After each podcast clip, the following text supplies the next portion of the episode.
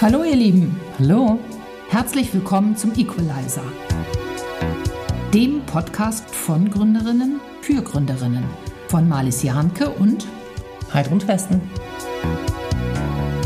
wir wollen mehr Frauen motivieren, erfolgreich zu gründen.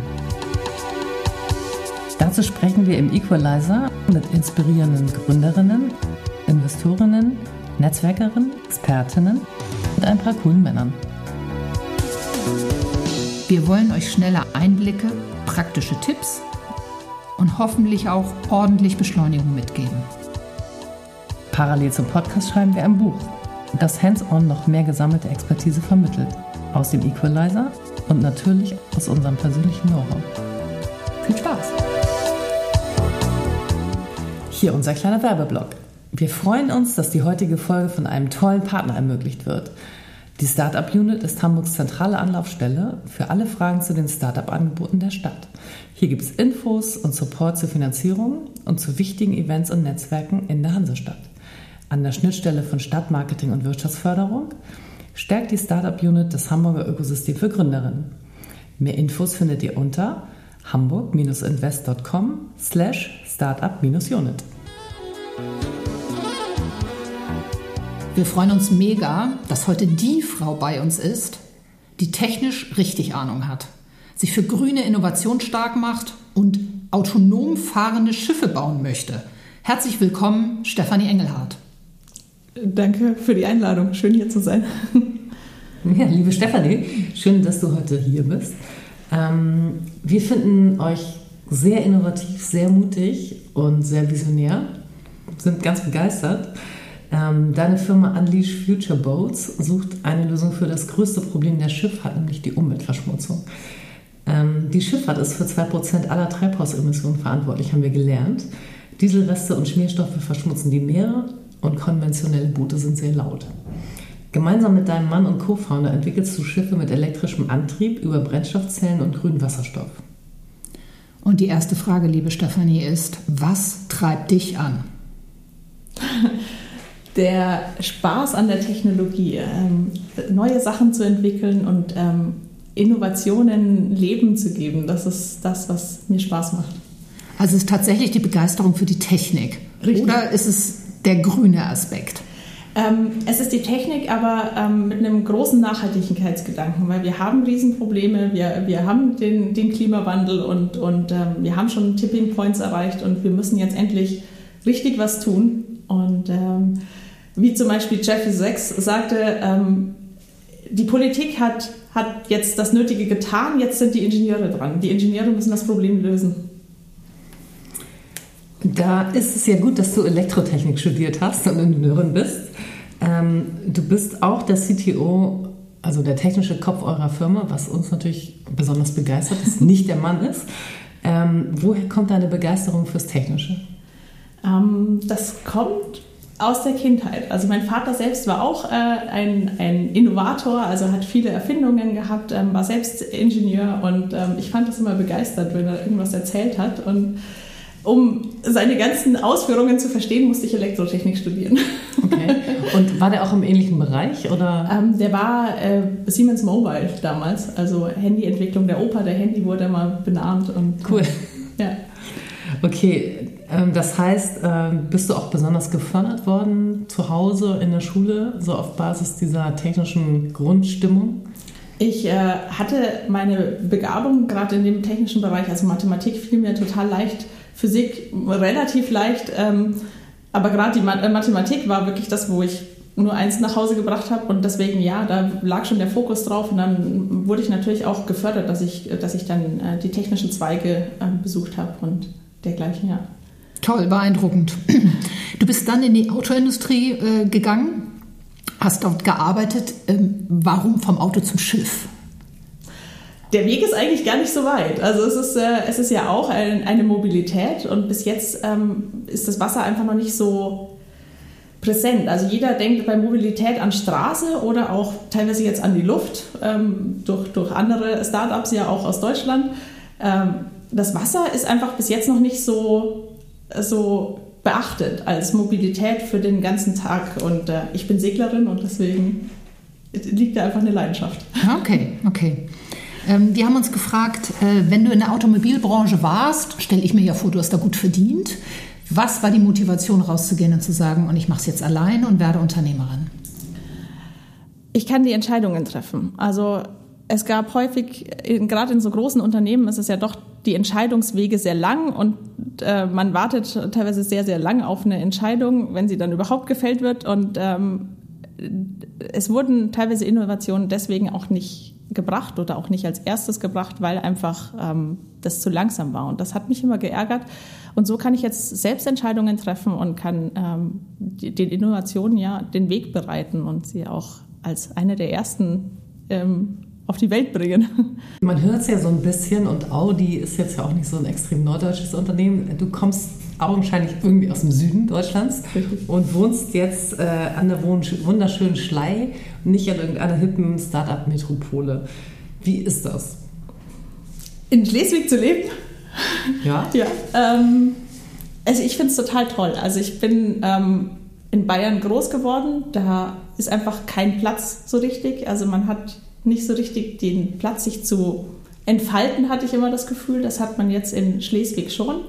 Da ist noch Platz zum, zum Denken und auch vor allen Dingen zum Atmen. Also die Luft ist ja auch total gut. Ähm, aber es war ganz klar auch unternehmerische Entscheidungen. Also da die Infrastruktur ist, ist dort sehr, sehr gut. Da ist äh, Autobahn hin, ähm, Flughäfen sind in der Nähe, aber man hat vor allen Dingen die digitale Infrastruktur und das war uns besonders wichtig. Da liegt überall Glasfaser. Ist das besser als in Bayern? Also Absolut. Echt? Okay. Ja, ja. Cool. Also in Bayern, da, da, ähm, da warten die wahrscheinlich noch länger auf, auf Glasfaser ja. Äh, und da wird auch immer von der Politik erwartet, dass die etwas tun. Mhm. Hier in, gerade in Schleswig-Holstein war es doch so, dass, dass teilweise die Leute das selbst gemacht haben. Also die haben EVs gegründet, die haben sich dafür ge darum gekümmert, dass, dass diese Glasfaser gelegt wird. Wenn jetzt zu einem Hof keine Glasfaser gelegt wird, dann haben sie selbst mit dem Bagger ein Loch gegraben, um da, also so eine Anpackmentalität und das ist auch das, was ich so gut finde hier. Ja, cool.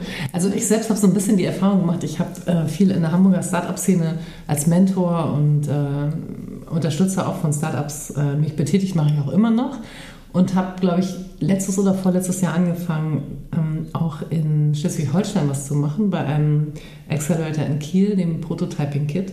Und bin da so hingefahren und dachte, naja, mal sehen, was hier so in Schleswig-Holstein äh, abgeht, so aus der hochnäsigen Hamburger äh, Brille, ja, und da reden wir jetzt noch nicht von der Berliner Brille, die ist ja noch schlimmer, und war dann extrem positiv überrascht von der ähm, Qualität der Startups da und also jetzt nicht nur von der, also einerseits von der inhaltlichen Qualität der Geschäftsmodelle und auch ähm, von dem Spirit, den ich total anders fand als in Hamburg. Also noch nahbarer, noch bodenständiger, also so schlaue Leute, die sich aber nichts drauf einbilden. So, das war mein Eindruck. Wie fühlt ihr euch da in diesem Start-up-Umfeld in Schleswig-Holstein? Ja, sehr, sehr gut aufgehoben. Also wir sind ja auch in einem Accelerator im Gateway ähm, 49 in, in Lübeck. Und das sind wirklich, also das sind, ja, man kann mit denen auch diskutieren über Sachen. Ähm, man hat ja auch häufig die gleichen Probleme, mit denen man, über die man dann sprechen kann. Und das ist wirklich ein, ja, ein tolles, tolles Batch, in dem wir da sind. Klasse. Ähm, bevor wir zu der eigentlichen Gründung kommen. Äh, eine Frage, die wir hier immer stellen. Bist du aktiv in Frauennetzwerken, respektive was hältst du von Frauennetzwerken, rein Frauennetzwerken? Mhm. Ähm, früher habe ich davon überhaupt nichts gehalten, muss ich zugeben. Also als ich nur als Ingenieurin und nur ein bisschen so vor mich hin entwickelt habe, habe ich davon nicht so viel gehalten, weil ähm, ich immer gedacht habe, naja, also ich war ja eine von von also drei Frauen und 500 Studenten sozusagen beim Studium. Also für mich war das ganz normal, dass ich immer unter Männern gearbeitet habe. Aber ich glaube, es ist wirklich ähm, wichtig, dass, dass die Frau einfach eine, ein bisschen lauter wird. Und das können wir in der Gruppe besser, als wenn wir das alleine machen. und ähm, ja, mein Netzwerk ist das VDU, also äh, Verband Deutscher Unternehmerinnen. Finde ich total spannend, weil da wirklich einfach tolle Frauen sind, von denen man so viel lernen kann und die einfach auch begeisternde Projekte haben, Unternehmen haben und äh, mhm. finde ich toll. Ja, kann ich zustimmen, da haben wir ja. uns ja auch kennengelernt. Ja, richtig. ähm, ja, kann ich auch nur unterstreichen. Ähm, ihr habt aber dennoch als Ehepaar gegründet. Dennoch ist gut. Ja, dennoch. Also nicht, man könnte jetzt ne, bei der Vorgeschichte oder bei dem, was du gerade sagst, denken, du hättest vielleicht mit einer anderen Frau gegründet, aber nein, ihr habt als Ehepaar gegründet. Ähm, dazu hat die Wirtschaftswoche mal geschrieben, äh, Ehepaar als Gründer große Chance und großes Risiko, das Investoren nicht gerne sehen.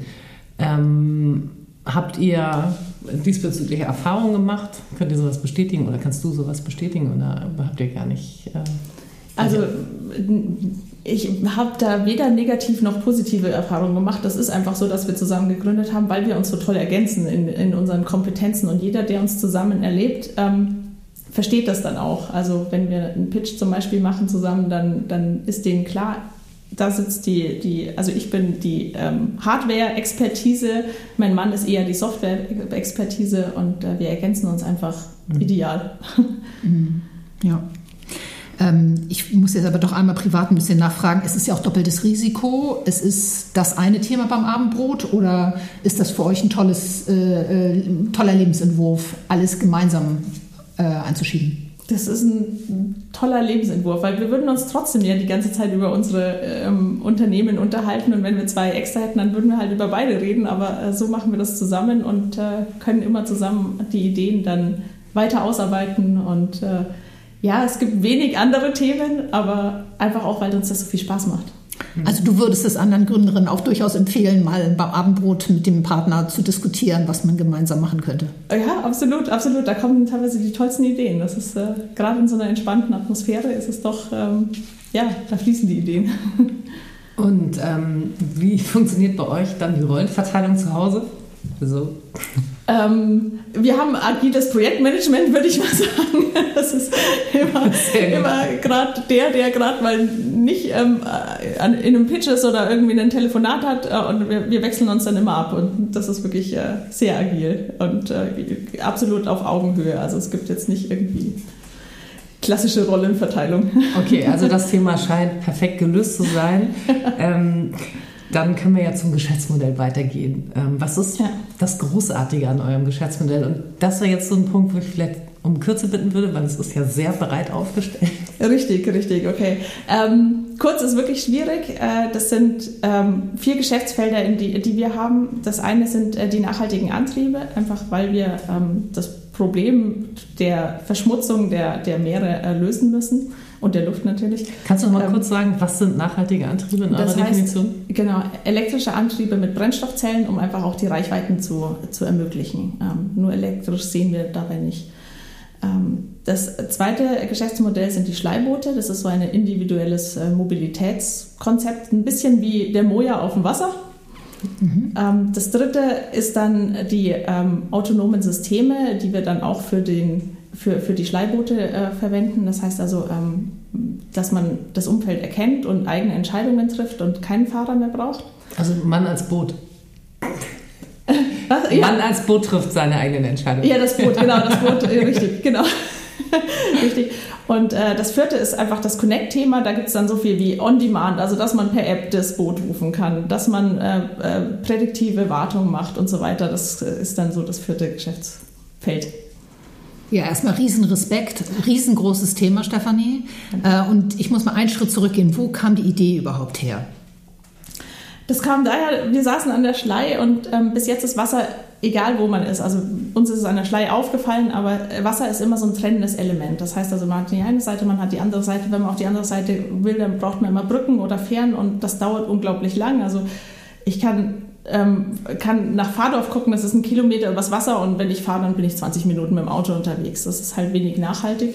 Da haben wir uns überlegt, da muss man was anderes, da muss man was, was ändern an der Sache, dass einfach ähm, ja auch eine, eine Lösung für die Mobilität da ist, die aber auch natürlich nachhaltig ist. Mhm. Und über welche Größenordnung müssen wir uns denn also in unserer Fantasie jetzt Gedanken machen? Wie groß sind diese Boote, über die du sprichst und wie viele Personen wollt ihr transportieren? Genau, das sind zwölf Meter Länge mhm. der Boote. Also ein relativ kleines Boot, obwohl zwölf Meter ja nicht klein ist, aber für die Boot... Äh, für, die Boote ist das relativ klein.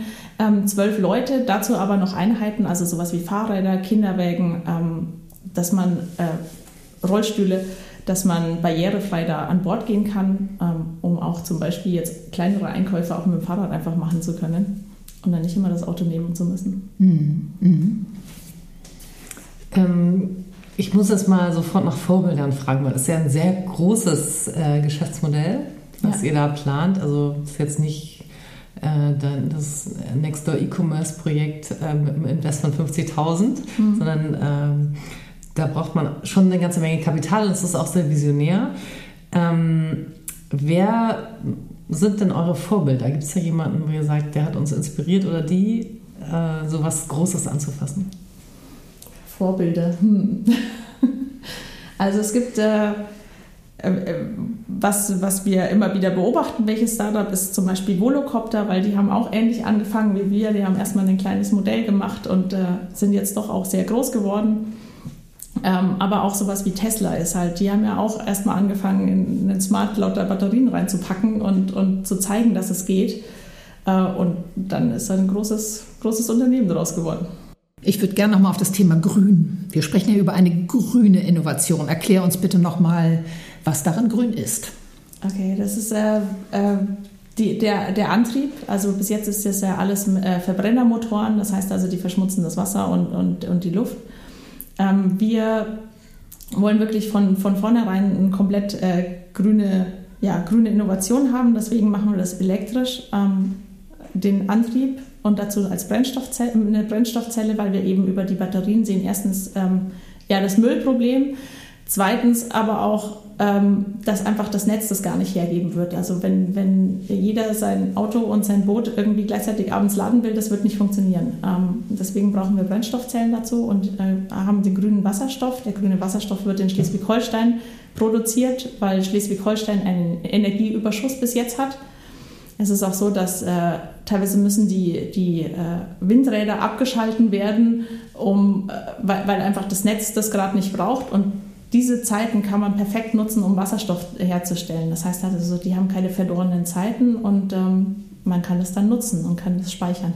Und wer sind eure Kunden?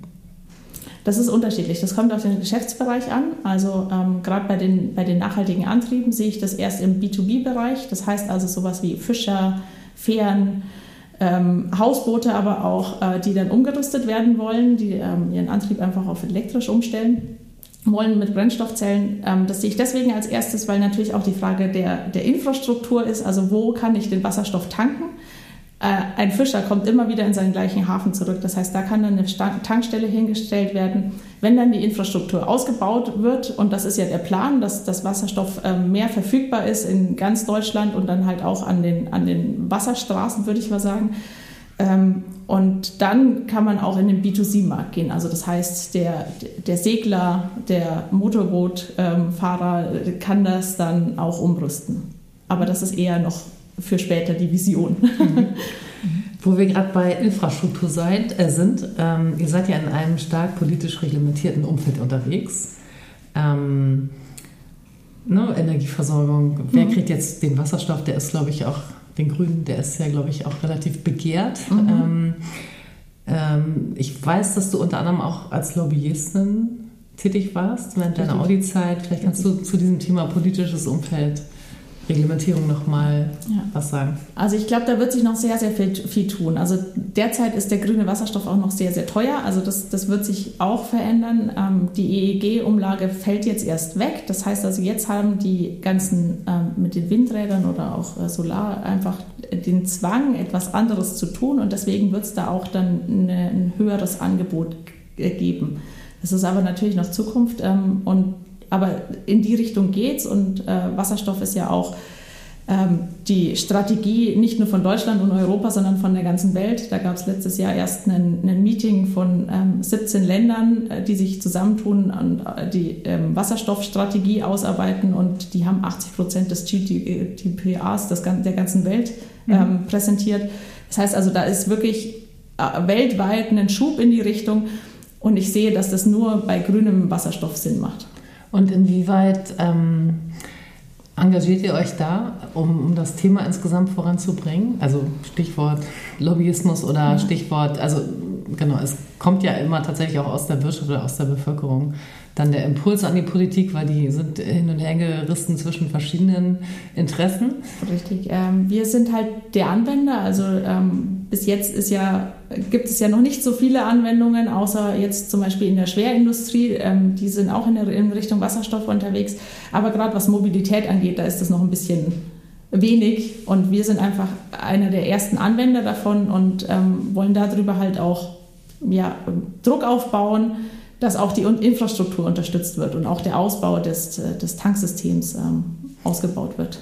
Und wie, wie macht ihr das? Also wenn wir jetzt, ähm, unser, eins unserer Ziele ist ja anderen Gründern auch Know-how weiter zu vermitteln. Also wie macht man das, wenn man den Ausbau vorantreiben will? Zum Beispiel, was, was unternehmt ihr da konkret?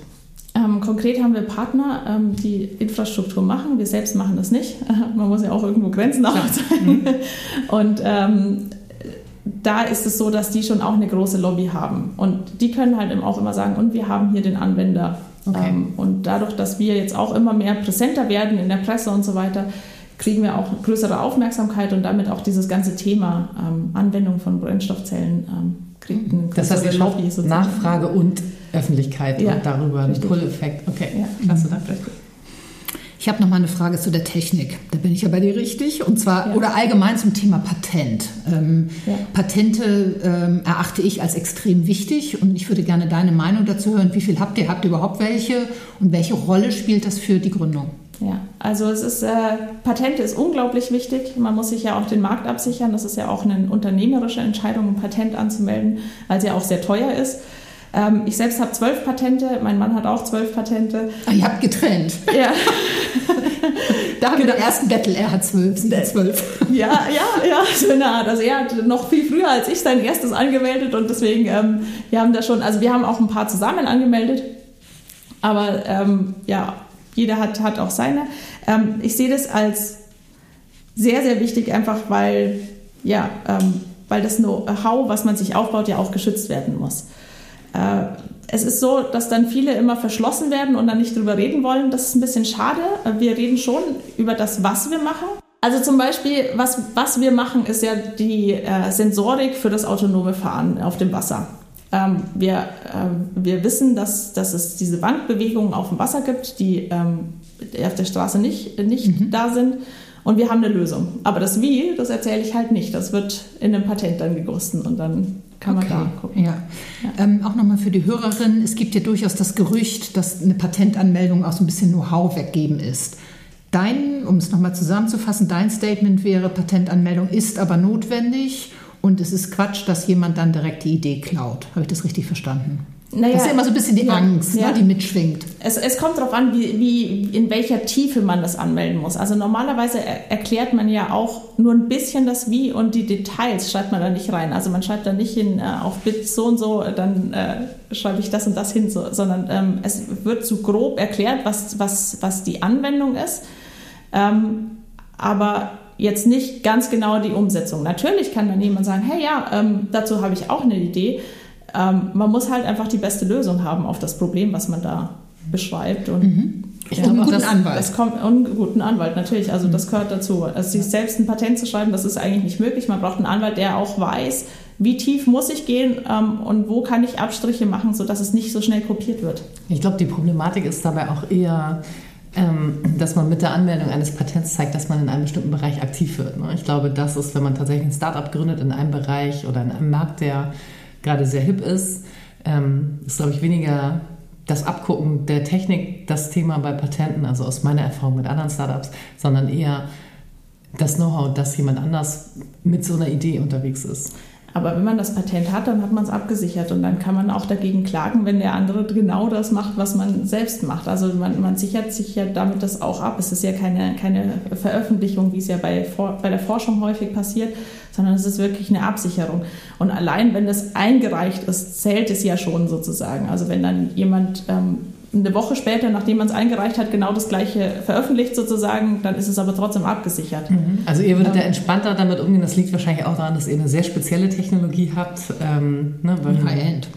Und sehr High-End. Und es gibt eben bestimmte Bereiche, in denen gibt es verschiedene Lösungen als Weg zum Ziel. Und da kann man natürlich ja. sagen, okay, wir sind, kümmern uns jetzt um das Thema das könnte man aber auch mit einer anderen Technologie lösen. So. Aber ja, bei euch ist das offensichtlich. Das, aber da, das Problem hat man ja immer. Mhm. Ähm, und da schützt ein, ein, Patent natürlich dann auch nicht davor. Genau. Ähm, mhm. Aber es ist natürlich so, dass, dass man ja auch nicht immer alleine an diesem Problem arbeitet, sondern also auch in unserem Bereich ähm, gibt es ein, ein, amerikanisches Unternehmen, was jetzt erst gerade 40 Millionen eingesammelt hat. Wow. Ähm, und äh, die machen auch was Ähnliches. Also man erkennt da auch nicht so richtig, was die machen, aber wir, wir tippen, dass die auch das Gleiche machen. Also das Rennen hat bei uns auch gestartet mhm. und man muss halt gucken, dass man die, die beste Lösung hat und die effizienteste Lösung und damit halt dann auch den Markt dominieren kann. Und ähm, nicht drüber zu sprechen, ist eigentlich genau das Falsche, weil ähm, dann kennt die Lösung ja niemand. Und das ist, das ist, ähm, also das haben wir auch lernen müssen. Man muss ganz viel drüber reden. Also wir haben das eher als offene. Innovation gemacht. Wir haben viel drüber geredet. Ähm, ja, natürlich, wir hatten jetzt, haben jetzt auch schon das Problem, dass Leute das sozusagen kopieren. Aber ja. auch in einer schlechteren Variante, als wir uns das überlegt haben, weil wir halt auch nicht alles erzählen. Also dann gibt es einfach Details, die lassen wir weg. Ja, ein hilfreicher Tipp. Und habt ihr die Patente gleich international angemeldet? Die werden noch international, ähm, ja, wahrscheinlich schon. Also auf jeden Fall ähm, ähm, das äh, Deutschland und Europa und USA. Und dann müssen wir uns natürlich überlegen, ob wir China und Japan auch noch machen, aber das äh, macht man ja alles so nach und nach. Das ist ja. ja. nicht alles, dass man das sofort machen muss, weil das natürlich ja auch immer eine finanzielle Frage ist. Okay, cool. Ja, da sind wir bei den Größenordnungen so langsam angelangt. Das ist verdammt groß, was ihr euch da oder was du dir ausgesucht hast ähm, und beeindruckend das Geschäftsmodell. Wie plant oder wie strukturierst du Wachstum? Oder wie planst du es vor allen Dingen? Ja, ähm, also äh, die Planung ist, dass wir, dass wir Kapital aufnehmen, externes Kapital und dann wirklich ähm, viele Leute einstellen. Wir haben jetzt schon tolle Unterstützung, wir haben ein tolles Team, wir haben äh, elf Wie Leute, die uns Team? bis jetzt elf Leute ähm, und äh, denen wollen wir natürlich dann auch eine Festanstellung geben. Also äh, nicht alle, aber viele werden dann in die Festanstellung übernommen. Und das sind ähm, Ingenieure? Das, der Großteil ja, der Großteil ja. Nicht alle, aber, aber der Großteil. Also jemanden, der die, die jetzt bei uns die Presse macht, ähm, die, die ist jetzt keine Ingenieurin, aber halt in dem Bereich äh, Expertin und da bin ich auch ganz froh, dass wir da die Unterstützung haben. Mhm. Natürlich Finanz ist ein großes Thema, da braucht man mhm. auch keine Ingenieure, sondern äh, ja, Kauf, Kaufmänner oder Kauffrauen. und, ähm, mhm. Aber ja, es sind alles eigentlich ähm, Fach, Fachleute. Mhm. Ähm, ja, zur Finanzierung wollen wir gleich nochmal kommen. Ich würde ganz gerne nochmal ähm, von dir ganz persönlich wissen, wie gehst du oder hast du vor diesem vor dieser riesigen Dimension, die ihr da angeht, ihr steht ja vor so einem ganz großen Berg, hast du da persönlich schlaflose Nächte? Ähm, lässt sich das relativ locker, weil du einfach dran glaubst? Wie gehst du damit um? Also mit Einschlafen habe ich kein Problem, weil ich ewig lang arbeite und dann einfach nur noch umfalle und einschlafe. Super. Ähm, aber, aber ähm, es ist natürlich so, dass ich da ähm, eine Herausforderung sehe, aber wenn, wenn, wenn sich das wenn sich das locker machbar fühlen würde, dann ist es auch zu klein. Also man muss wirklich das Gefühl haben, boah, das ist eine richtige Herausforderung und dann ist es genau groß genug. Du hast ja eben schon mal das Thema Finanzierung gestriffen. Ja. Und ich meine, elf Leute, das ist natürlich schon eine ganz schöne Burn Rate, die man mhm. da auf der Payroll hat tolles Englisch, ähm, Denglisch. ähm, ihr habt schon eine Finanzierung bekommen in der Pre-Seed-Phase. Magst du dazu was sagen? Ähm, das war von einem Family Office, ähm, was nicht genannt werden will. Ähm, und das ist so eine Dreiviertelmillion, was da bis jetzt mhm. reingeflossen ist. Und wie lief das ab? Also wie, wie habt ihr die gefunden? Wie habt ihr den Kontakt hergestellt? Wie habt ihr sie überzeugt? Wir kennen die über unser Netzwerk. Also wir haben ein sehr großes Netzwerk auch von, von Fachexperten, aber auch, auch äh, ja, Family Offices. Und äh, die waren halt begeistert von der Idee und haben uns dann auch die Zeit gegeben, das so weit auszuarbeiten, dass wir einen Businessplan haben, Business Cases, ähm, dass wir an den Prototypen bauen. Und, äh, das heißt, sie sind gleich ganz zu Anfang ins Konzept eingestiegen mit, mit dem Geld? Ziemlich am Anfang, ja. Und das Netzwerk hattet ihr, sagt sich so gut als Gründerin, wenn man jetzt neu anfängt, dann fragt man sich natürlich, wie baue ich mir das auf? Also hattet ihr oder woher hattet ihr das? Ja, wir haben ja seit fünf Jahren schon, schon äh, ein Unternehmen ähm, und darüber konnten wir uns einfach ein Netzwerk aufbauen. Ähm, das war ein Unternehmen, was äh, ein Think Tank von Hoch- und Höchstbegabten und da haben wir eben ein Netzwerk aus, aus Hochbegabten und natürlich dann auch die passenden Kunden dazu. Ich würde ganz gerne nochmal zurück nach Schleswig-Holstein. Bekommt ihr regional Unterstützung? Also ist das für euch ein wichtiger Standort, an dem ihr seid? Ähm, ja, gerade Schleswig ist wirklich, ähm, da ähm, haben wir, ja, da haben wir regional starke Unterstützung bekommen. Also wir haben eigentlich das, das, äh, das Projekt am Anfang als Hobbyprojekt benannt und haben das angefangen als Open Innovation ähm, vorzustellen und haben das dort ähm, IHK... Bevor das Family äh, Office eingestiegen ist. Genau. Ja, okay. Ähm, ja, genau, also ganz am Anfang, ganz Ja, am Anfang. okay. Und wir haben das dort vorgestellt und, und das hat einfach über, über ähm, die Leute vor Ort so einen unglaublichen Schub bekommen.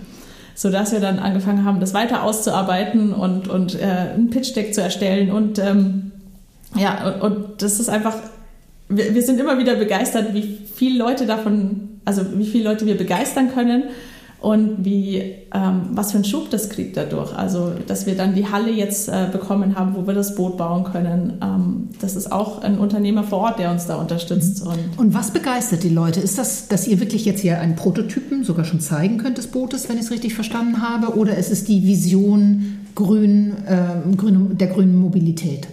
Es ist beides. Also äh, am Anfang die Vision ähm, und auch, dass es ein Hightech-Unternehmen in Schleswig ist. Ähm, und äh, einfach, dass das auch so ein, ja, so einen Schub für die ganze Region gibt. Also ich habe das Gefühl, es war, war ähm, eher ja eine infrastrukturschwache Region, obwohl ich finde, die Infrastruktur gerade mit der Glasfaser ist dort besser als woanders. Äh, aber es war eher so eine, dass, dass die Leute ähm, weggegangen sind. Also wir haben auch zum Beispiel das in Schulen vorgestellt und da haben wir mal in, in den Klassen dann gefragt, so, ähm, wo seht ihr eure Zukunft? Seht ihr die in Schleswig? Und äh, wir hatten da teilweise Gruppen, da hat jeder gesagt, der geht weg von Es Schleswig. gibt halt wenig Arbeitsplätze, ne? muss man mal Richtig. dazu sagen, außerhalb der Landwirtschaft. Und ich glaube, das ist die Infrastrukturschwäche. Genau, Oder die genau. Strukturschwäche. Ja, richtig. Ähm, aber das ist eben schade und das sind ja die idealen Voraussetzungen einfach für ein Unternehmen. Und wir, haben uns gedacht, ja, es, äh, da ist Platz, da ist ja die Infrastruktur da und ähm, da, da kann man eben die Leute auch hinziehen. Also auch gerade wenn wir Leute einstellen, dann sind es ja häufig auch welche mit Familie und es ist einfach viel schöner da. Da seid ihr euch einig mit eurem Mentor äh, oder mit eurem Vorbild Elon Musk. Ich meine, der geht ja ähnliche Wege mit seinen, ähm, äh, mit seinen Standorten.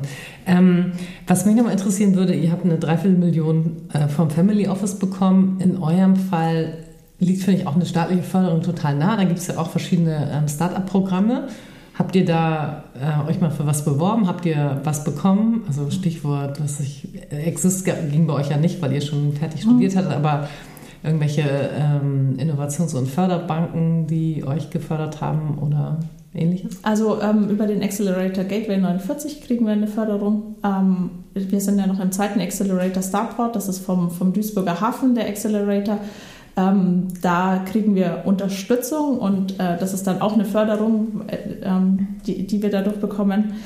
Ähm, ansonsten ist es noch äh, relativ wenig. Also ich sehe häufig auch, dass ähm, Startups, gerade die, die halt eben nicht gerade aus der Uni direkt rauskommen, sondern schon im Berufsleben waren, dass die so ein bisschen auch ein Förderloch haben. Also, Obwohl es gibt ja, also ich weiß jetzt gar nicht, wie das in Hamburg heißt, aber es gibt ja in jedem Bundesland eine Innovation, äh, Investitions- und Förderbank, die jetzt auch zur Zeit gerade die ganzen Corona-Hilfen ähm, mit verteilen. Und da gibt es in, in Hamburg zumindest ja Programme wie InnoFounder, InnoRampUp, ähm, die durchaus auch bis zu äh, ja, auch äh, im sechsstelligen Bereich gehen, die zum Teil auch für die ähm, Investoren, wenn es einzelne Menschen sind, also Business Angels zum Beispiel, ähm, auch diese Investments von den Business Angels noch vor, äh, fördern, dass äh, sozusagen Business Angels einen Zuschuss bekommen, also sie sozusagen mehr Anteile bekommen, als sie tatsächlich investieren. Ja. Ähm, aber da seid ihr noch gar nicht unterwegs. Da, das, das haben wir nicht genutzt. Also wir haben jetzt, äh, das habe ich noch vergessen, die Invest-Förderung. Also das heißt, wenn, wenn, wenn, Okay. wenn hätten wir einen Angel-Investor, dann, dann würde Okay. er 20 Prozent zurückbekommen. Also das haben wir, Mhm. genau, das Okay. haben wir, haben wir beantragt. Ähm, ist aber jetzt für die große Summe, die wir brauchen, gerade nicht ganz so relevant. Aber ähm, Zu der großen Summe, glaube ich, kommen wir nochmal. Ich würde ganz gerne nochmal nachhaken. Du, ähm, du hattest gerade erzählt, dass ihr par parallel in zwei Acceleratoren seid. Wie geht das? Was ist der Unterschied? Ähm, was ist deine Erfahrung? Kannst du es empfehlen? Ja. Ähm, es sind unterschiedliche Acceleratoren. Also der Starport ist gerade im Bereich Logistik sehr stark. Also wir hatten am Anfang eher so die Personenförderung äh, auf dem Schirm, was, was unser Boot angeht. Aber wir haben auch gesehen, dass gerade auch in der Logistik ähm, ist ein großer Bedarf an kleineren Booten, weil ähm, die Meeresspiegel steigen zwar, die ähm, äh, Spiegel der, der Flüsse sinkt aber durch die heißen Sommer. Teilweise können die Waren nicht mehr transportiert werden. Das heißt, das sind kleinere Boote. Und um das wirtschaftlich zu machen, muss es halt autonom werden. Also oder zumindest ähm, ja, teilautonom. Und ähm, das heißt also, die haben einen großen Logistikfokus. Die Ähm, sind im Ruhrpott, man dazu sagen. Genau, in Duisburg. Mhm. Äh, Duisburg, äh, Duisport ist auch der größte Binnenhafen in Europa. Das habe ich erst gelernt, das finde ich ganz spannend. Und darüber haben wir halt ein tolles Netz auch in die, in die maritime Binnenschifffahrt. Und ähm, der, der äh, ähm, Accelerator in, äh, in Lübeck, der ist eher in dem Bereich ähm, künstliche Intelligenz, aber auch unser Prototyping, da haben wir einen 3D-Druck gemacht ähm, da kriegen wir in die Richtung dann eher Unterstützung, weil es eben so breit aufgestellt ist. Also wenn man so breit aufgestelltes hat, dann, dann macht mehrere Acceleratoren schon, schon Sinn. Ja, auch unbedingt auch fürs Netzwerk, denke ich. Ja, ne? richtig, mhm. richtig. Ja, klasse. Okay, wir hatten schon eben das Thema ähm, mit der größeren anstehenden Finanzierung gestriffen. Ja. Ähm, ihr wollt in der Series A einen zweistelligen Millionenbetrag einsammeln. Ja. Das ist ja schon eine ordentliche Hausnummer. Ähm, wie plant ihr das? Wie wir planen, das Geld zu verwenden oder wie wir die, nee, zu, die, zu bekommen. zu bekommen. Ich meine, das Ausgeben ist ja. in nicht so schwierig. Ja, über, über, über Netzwerk ist eigentlich das, das Einzige, was, also gerade in diesem Bereich, äh, wir sind halt doch im Bereich ähm, Hardware und da gibt es relativ wenig, also in Deutschland habe ich das Gefühl. Ähm, und natürlich auch die große Summe. Ähm, das heißt also, wir schauen schon in Deutschland nach Netzwerk. Also ich könnte mir gut vorstellen, dass zum Beispiel das für manche Family Offices interessant wäre, weil das eben ein internationales Rennen ist, was gerade erst gestartet ist und wir sind ganz vorne mit dabei. Das heißt also, wir könnten wirklich mal wieder den Innovationsstandort Deutschland voranbringen. Ähm, deswegen könnte ich mir gut ein äh, Family Office, äh, größeres natürlich dann vorstellen. Ansonsten schauen wir natürlich international nach Geldgebern. Also, also auch klassische VCs? Ähm die sind ja, also da ist in Deutschland das Problem, dass die da, also häufig ist es so, dass das heißt, ja, oh, ist ja ein Hardware-Projekt, da sind sie raus. Und dann, wenn man sagt, okay, man hat noch keine Einnahmen, dann sind sie auch raus. Also mhm. das ist äh, das, das Venture-Kapital, dieses Risiko hat ja doch ein sehr breites Spektrum und äh, die Deutschen befinden sich doch eher an einem Ende, an dem nicht ganz so risikoreichen. Okay, und ihr wollt aber auf jeden Fall auch ein reines Finanzinvestment oder denkt ihr auch über strategische Partner nach aus der Industrie, die das irgendwie mitfinanzieren? Gibt es ja auch. Da haben wir bis jetzt noch nicht den richtigen Partner gefunden. Also wir würden es nicht ausschließen, aber bis jetzt äh, okay. war da noch nicht der richtige Partner dabei. Mhm. Stefanie, erzähl uns doch ein bisschen, hast du denn schon Erfahrung mit so professionellen Investoren? Ich stelle mir da jetzt bildlich so eine Jungsrunde vor und du so mittendrin. Das Pitchen mache auch nicht ich. Also okay. das, äh, das haben wir strategisch entschieden, dass das, dass das mein Mann macht, ähm, weil einfach die Männer kriegen eher das Geld und kriegen eine bessere Bewertung. Oh, jetzt seufzen wir alle ganz laut, wirklich. Und du gehst nicht mit, du, gehst, du schiebst wirklich deinen Mann vor er macht es sehr gut. Also er, er, ja, er macht es, er, er, macht es total gut. Und ähm, es, ist, es ist so, wenn ich als Startup ähm, kann ich die Welt äh, auf der anderen Seite nicht verändern. Das kann ich erst, wenn ich es geschafft habe. Ich finde das eine total schlaue Strategie. Also du hast den Markt oder ihr habt den Markt durchschaut und bedient euch seiner Mechanismen. Ja. Ähm, und zum Vorteil der Investoren, die natürlich dann feststellen werden, dass die Frau im Gründungsteam auch den Return on Investment noch erhöht. Also eben eine Win-Win-Situation für beide. Äh, so schade das auch ist. Aber ihr nutzt den männlichen Bias. Äh, ja, genau. Also ich, ich glaube, ich glaube ähm, man wäre ein schlechter Unternehmer, wenn man es nicht machen würde. Absolut. Weil nur um, um, ähm, ja, um die, die, Welt zu verändern, da läuft man dann doch nur gegen Mauern. Ähm, wie gesagt, man kann die Welt dann verändern, wenn man es geschafft hat und auf der anderen Seite sozusagen sitzt und nicht, wenn man Sie, da gegen Windmühlen kämpft. Ja, sehr pragmatisch und äh, sehr richtig. Äh, ich hatte jetzt so ein bisschen davon geträumt, dass wenn ich hier eine CTO-Frau sitzen habe, sie mir erzählt, wie sie alle platt macht in den Runden. Aber ich finde es sehr pragmatisch und auch sehr richtig, wie das macht. Ich kann das auch. Also es ist ja auch so, dass ich, als ich äh, in der Lobby gearbeitet habe, da war ich auch nur alten Herren gegenüber gesessen. Und ich, ich kann auch gut mit den, mit den reden und ich kann das Pitchen auch, aber es ist halt, äh, dass er den Hauptlied hat. Ich glaube, das kennen wir alle. Also alle Frauen, die irgendwie unternehmerisch tätig sind äh, oder fast alle kennen diese Situation gut. Ähm, bist du denn jemals auf eine weibliche Investorin gestoßen? Also gibt es ja in Deutschland, glaube ich, äh, 5% aller Entscheidungsträger in Kapital abgebenden Gesellschaften, also VCs oder Private Equity oder whatever, Family Offices sind mit Frauen, also nur 5%. Ja. Hast du eine von denen mal getroffen? Ähm, also im, sozusagen in der Finanzierung. Du darfst doch länger ja, nachdenken. Ich überlege gerade. Ähm, es war, glaube ich, ein, eine oder zwei Frauen waren mal dabei. Ähm, es war dann aber nicht passend vom, einfach vom Investmentfokus, glaube ich. Ähm, okay, also nicht wirklich eine Erfahrung mal nicht, gesammelt. Nicht, ja, okay. Groß. Aber also es, es gibt ist, noch viel zu tun. Ja, es ist aber auch so, dass auch ähm, ich glaube, da nehmen sich die, die gerade die deutschen Männer und Frauen nicht, nicht viel. Ähm, auf der VC-Seite ist immer diese, diese Frage, kann man das nicht noch ein bisschen kleiner machen?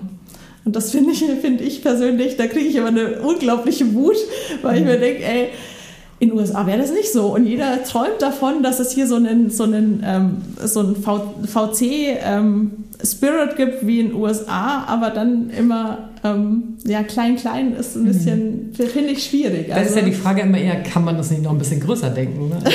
ja, ja, richtig, genau, genau. Da kriegt man schon Geld, wenn man nur mit einer Idee hinkommt und, und hier ist es halt. Mhm. Äh, aber wovon träumst du denn? Bei, bei, einem, bei einem VC oder? Naja, also äh, willst du Unicorn werden? Äh, also wo, Auf wo jeden Fall.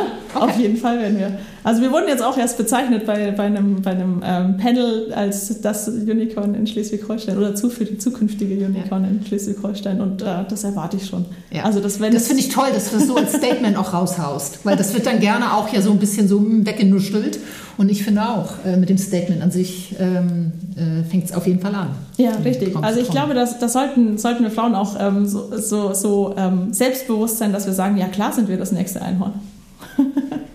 Nummer 17 in Deutschland. Nicht schlecht. ähm, ja, das ist ja schon mal ein super Tipp gewesen von dir, dass die Frauen sich mehr trauen sollen, auch mal eine klare, knackige Aussage rauszuhauen. Ähm, welche weiteren Top-Tipps gibst du Gründerinnen mit?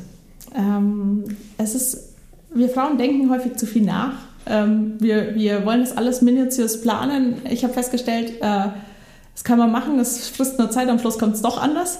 Das heißt also wirklich schon eine Grobplanung natürlich. Ich habe auch immer meistens einen Plan B und einen Plan C und ähm, meistens wird es dann ein Zwischending zwischen den, den drei Plänen und äh, man, man, muss aber starten. Also wenn man nicht startet, dann, dann wird es nie was. Und viele Frauen trauen sich nicht, habe ich das Gefühl. Also das heißt, hm. starten ist der Tipp. Ist denn starten drüber reden und pitchen oder ist starten wirklich Geld in die Hand nehmen und schon mal losmachen? Beides, beides. Also am besten, äh, wenn man das Geld hat, schon mal gleich loslegen und gleich auch zeigen, dass man was, was hat und dass man was, was, was zeigen kann, was man anfassen kann oder halt, wenn es eine Software ist, dass man eine Software präsentieren kann, auch wenn es nur ein kleiner Teil ist. Aber natürlich äh, muss man sich schon Gedanken machen, wie man es dann auch finanziert, auch die, die, die nächste Zeit und da gehört natürlich das Pitchen dazu mhm. okay. und auch das drüber reden. Mhm. Mhm. Hast du noch einen weiteren Tipp? Ähm, dass man ähm, relativ bald an die, an die Öffentlichkeit geht. Also ich habe am Anfang, als wir in unserem Hobbyprojektstatus noch äh, darüber geredet haben, war am Anfang immer die, die Kritik, ähm, man kennt euch ja gar nicht. Und man findet ja nur das im Internet über euch, was ihr selbst veröffentlicht habt. Das heißt also, man muss wirklich frühzeitig an die Presse gehen und ähm, öffentlich einen Blog machen und lauter so Sachen. Also einfach, dass man, dass man das alles öffentlich kommuniziert, sehr frühzeitig, dass wenn man dann irgendwann die Investorenrunden hat, dass dann schon mindestens ein Jahr Historie da ist an, an öffentlicher Aufmerksamkeit. Klar, das schafft Vertrauen. Auch Investoren sind dem nicht abgeneigt. Ne? Richtig, genau. Und wenn man eben nichts davon gehört hat und man bis jetzt nur im, im stillen Kämmerchen oder oder, halt nur in einem Freudeskreis darüber geredet hat, dann, dann kriegt man das nicht auf den Markt. Also dann kriegt man es nicht, mhm. nicht geflogen. Klasse. Klasse, Stefanie, vielen Dank. Das war super spannend und ehrlich gesagt habe ich richtig Bock, mal an die Schlei zu kommen und mal den Prototypen mir anzugucken. Ja, gerne, kommt vorbei. Da bin ich dabei. ja, versprochen. Also vielen Dank, dass du bei uns warst und ähm, tolle Vision, toller Plan ähm, und äh, wir wünschen alles, alles Gute. Coole Frau. Danke, dass ich, dass ich da sein konnte. Wir freuen uns, im nächsten Equalizer einen der wirklich tollen Männer des Startup-Ökosystems zu interviewen. Er war seit 1995 nicht offline und ist seit 20 Jahren in der Startup-Szene aktiv. In der nächsten Folge kommt Nico Lummer, Managing Director des Next Media Accelerators in Hamburg.